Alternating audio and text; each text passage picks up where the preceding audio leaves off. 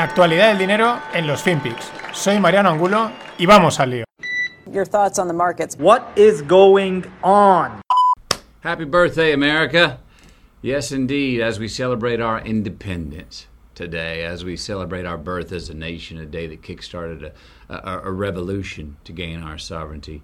Let's admit that this last year's trip around the sun was also another head scratcher.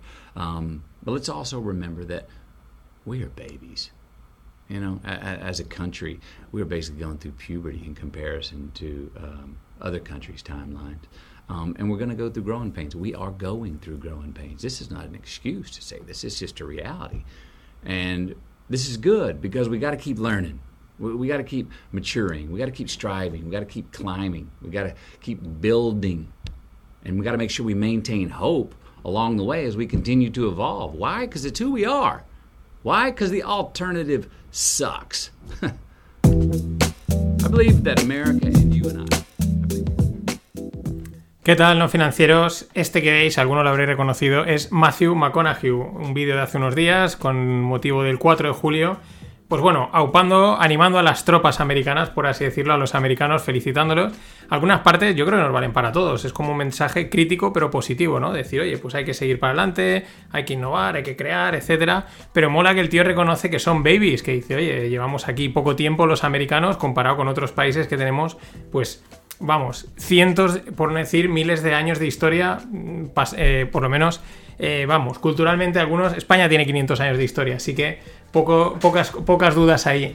Y, luego también mola al final cuando dice, bueno, pero al final es que... Mm, everything, el resto es una mierda. Entonces, por eso lo nuestro es bueno, ¿no? Que es una, forma de un poco de decir, eh, todo es una mierda, pero lo otro es peor. Así que me quedo con lo mío, que eso me ha llamado bastante, me ha, hecho gracia. Yo creo que al final todos pensamos un poco igual con nuestros países. Bueno, esta reflexión así, no muy económica, pero viene al pelo. Porque el tío este mola. Me he pillado su libro en Amazon, que estaba por uno, me lo pillé hace un par de semanas, de, este, ofertas de Amazon Kindle, eh, cuando me lo lea, pues ya os contaré qué tal es, a ver qué reflexiones hace, si son tan, tan molonas y, y, dan tanto juego. Pero bueno, entrando en la materia, entrando en los FinPix y entrando en el juego, los caramelos siempre se reparten en el mercado de bonos. Prácticamente siempre. Es un mercado donde mueve mucha pasta. Es un mercado muy fino, por así decirlo. Mm, esto es una expresión mía, pero bueno, al final en el bono es deuda, hay que hilar muy fino y bueno, eso hay que tenerlo calculadito. Pues ¿por qué lo digo? Porque el high yield chino, es decir, los bonos de alto rendimiento, que es una manera sutil de decir los bonos chunguitos, mm, está al 10%, ha subido en, apenas un mes, ha subido de un 2% a un 10%. Esta es una subida espectacular. Y como apuntaban, esto es no bueno, amigo. Esto no, no vaticina cosas buenas. Pero como estamos en estos tiempos de disparidades, pues igual es algo hasta normal dentro de la irracionalidad y de la anormalidad que reina actualmente. Siguiendo con los bonos, los junk bonds americanos, que la semana pasada eh, ya comentábamos que están en mínimos, pues siguen más en mínimos, en el 378. Fijaros esta disparidad entre el equivalente chino, podríamos decir, ha subido al 10%, eh, los americanos cayendo al 378 en mínimos históricos. Un junk bond, o sea, un bono basura, yankee, malillo, por así decirlo a ver quién entiende todo esto. Últimamente en Twitter todo el mundo decía, Dios, que el último mes no sé ni lo que está pasando. Entre eso, más la estacionalidad de verano, que las cosas se relajan y todo tira un poquito para adelante, etcétera. Como por ejemplo al 10 años americano, por debajo del 1,30. Es decir, el precio ha pegado una subida fuerte. Mohamed El Erian dice que esto es por cobertura de índices. Bueno, pues bien, pues y otro dirá que es que, yo qué sé, que es que están metiendo pasta por todos los lados o que bueno, que la gente se está yendo de vacaciones. Pero ahí, pues siempre, siempre está cociendo algo en los mercados y mola, mola seguirlo. Mientras sigue la tesis respecto al drenaje de liquidez en los mercados. La Fed está metiendo mucha pasta y por un lado pues se dice que parece ser que estaría empezando a retirarla sutilmente.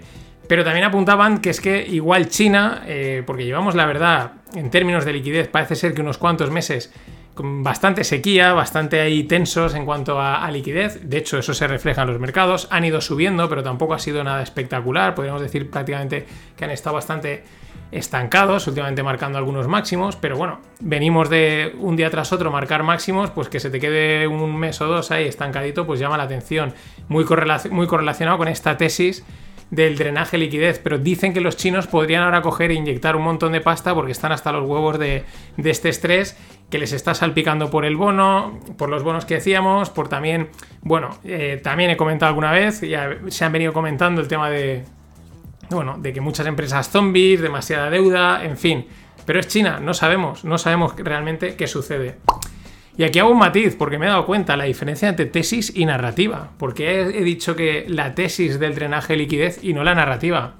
Digo tesis porque esto lo saco de cuentas de Twitter de gente pues, profesionales que independientes, con mucha experiencia, y son tesis, porque son ideas de inversión. Yo creo que están mucho, o sea, no tienen ningún sesgo más allá del que pueda tener una persona como inversor, ¿no? Pero no tiene ninguna intencionalidad. Por eso a eso le he dicho tesis.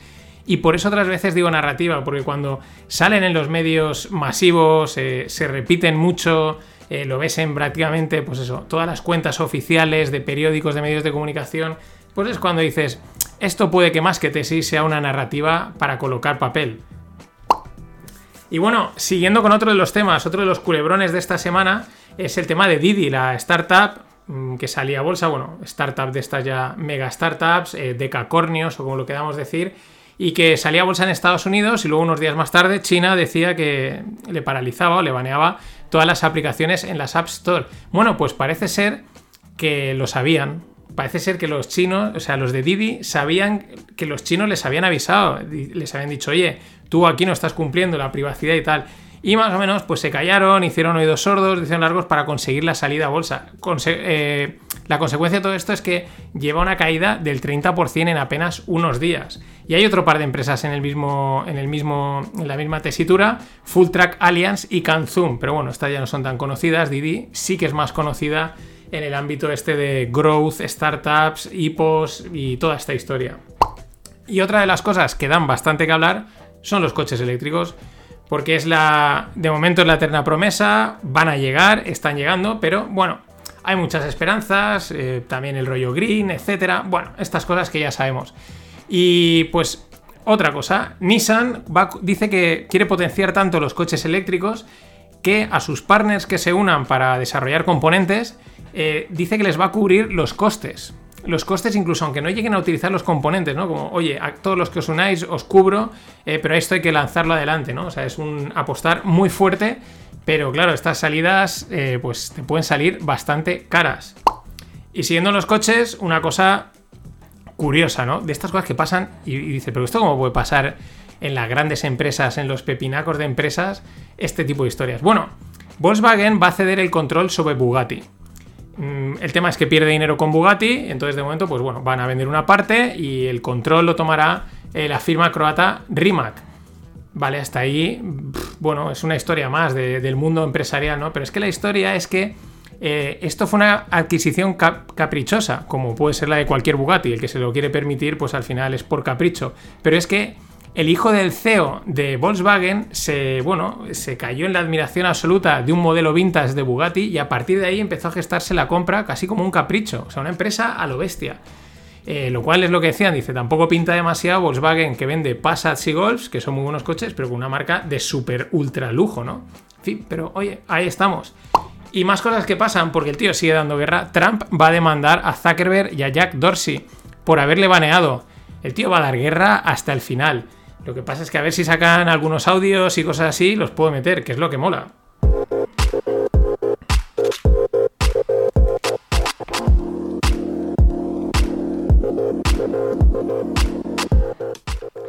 Y en el mundo startup, pues una de aquí, una de, además de, Barcelona, de España, o también creo que tiene algo por aquí por, Valencia, pero bueno, es una, es una empresa, un pepinaco en el mundo, eh, o camino de ser un pepinaco en el mundo travel. Se llama Travel Perk que se dedica a. es una plataforma para gestionar viajes de negocios. Ha crecido un montón. Se ve que, bueno, la ventaja que tienen los viajes de negocios es que eh, son muy mm, esquemáticos, ¿no? O sea, es decir, al final no, no, es, complicado planificarlos en el sentido de que vas a tiro hecho, ¿no? Oye, tengo que ir dos días aquí, el hotel, cerca de donde haga las reuniones, ese tipo de cosas, ¿no? Con lo cual eso siempre facilita, en parte, no quiero decir que sea fácil, pero bueno, eh, digitalizar, automatizar y todo este tipo de cosas. Travel Perk lo está haciendo.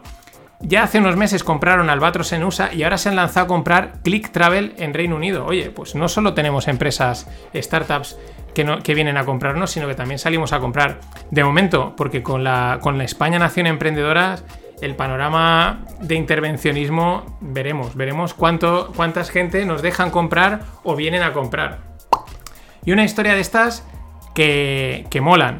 Una compañía de software sueca alcanza una valoración de unicornio eh, a través de adquisiciones. O sea, era una compañía relativamente pequeña y en los últimos 12 meses ha adquirido 27 empresas. Ha ido adquiriendo 27 pequeñas empresas. Mm, diríamos el clásico David se come a Goliat. Aquí en España pasó con, con ACS y Dragados. Fue la pequeña se comió a la grande. Pero bueno, esta 27 adquisiciones en 12 meses. Le ha hecho alcanzar una valoración de 13 billions. Eh, la empresa se llama Embraer Group, parecida a la de los aviones, el nombre y del sueco Lars Wingfors. Fijaros, la matriz tiene 30 empleados y 8 subsidiarias, pero entre esas 8 subsidiarias llega a 7.000 empleados. Pero bueno, David contra Goliat y se comiéndose a 27, nada más y nada menos. Y bueno, otra de las tesis narrativas, ahí no lo tengo muy claro, que algunos lo vieron desde hace meses, porque cuando empezaron a ver que Bitcoin empezaban, empezaban a haber ventas en Bitcoin, decían, oye, aquí a las grandes manos, a los grandes techis les han dado el tip off, ¿no? Les han dado el chivatazo. ¿El chivatazo de qué? De que van a empezar a meterle mano, de que van a empezar poco a poco, cada vez más fuerte, a regular. Como puedan, sí, sí, Bitcoin es irregulable, si no quieren no me lo confiscan, ya, ya, pero como empiecen a hacer lo que ahora os voy a comentar, pues la cosa empieza a complicar. El ejemplo es Binance. Binance ha suspendido los pagos desde, la, desde SEPA, desde la Unión SEPA Europea, desde la red SEPA, que es la de transferencias. Eh, la gente no puede enviar pasta a, a Binance. Y por otro lado, ha fichado a un ex oficial de asuntos regulatorios para el Reino Unido eh, todo esto pues va encaminado por un lado, bueno, vamos a dejar de operar hasta que empecemos a cumplir regulaciones, ¿vale? Para ir encajando, porque si no nos van a acotar el chiringuito. Entonces antes de que tener problemas, es la sensación que a mí me da, prefiero que la gente no meta pasta durante el tiempo hasta que cumplamos, hasta que estemos en normativa, todo lo que toque, a meter gente y siguiendo en esa, bueno, esto es más que convergencia, digo, absorción, ¿no? Mm, es lo que hemos comentado eh, sí, Bitcoin lo puedes gastar y es incensurable y toda esta historia, pero si al final eh, no te dejan transferir dinero, no lo puedes mover de aquí para allá, eh, no puedes hacer un uso, está un uso muy acotado, pues sí, no te lo han confiscado, pero si no tiene uso, pues mm, tenemos un problema. Y en esa estamos con el mundo con el mundo cripto y con el mundo DeFi, que hemos visto que los institucionales se están metiendo. Así que Nada más, hoy ha sido más breve, pero lo breve si es veces, si es breve, dos veces bueno. O no. Hasta mañana. Always look on the bright side of life. Always look on the light side of life.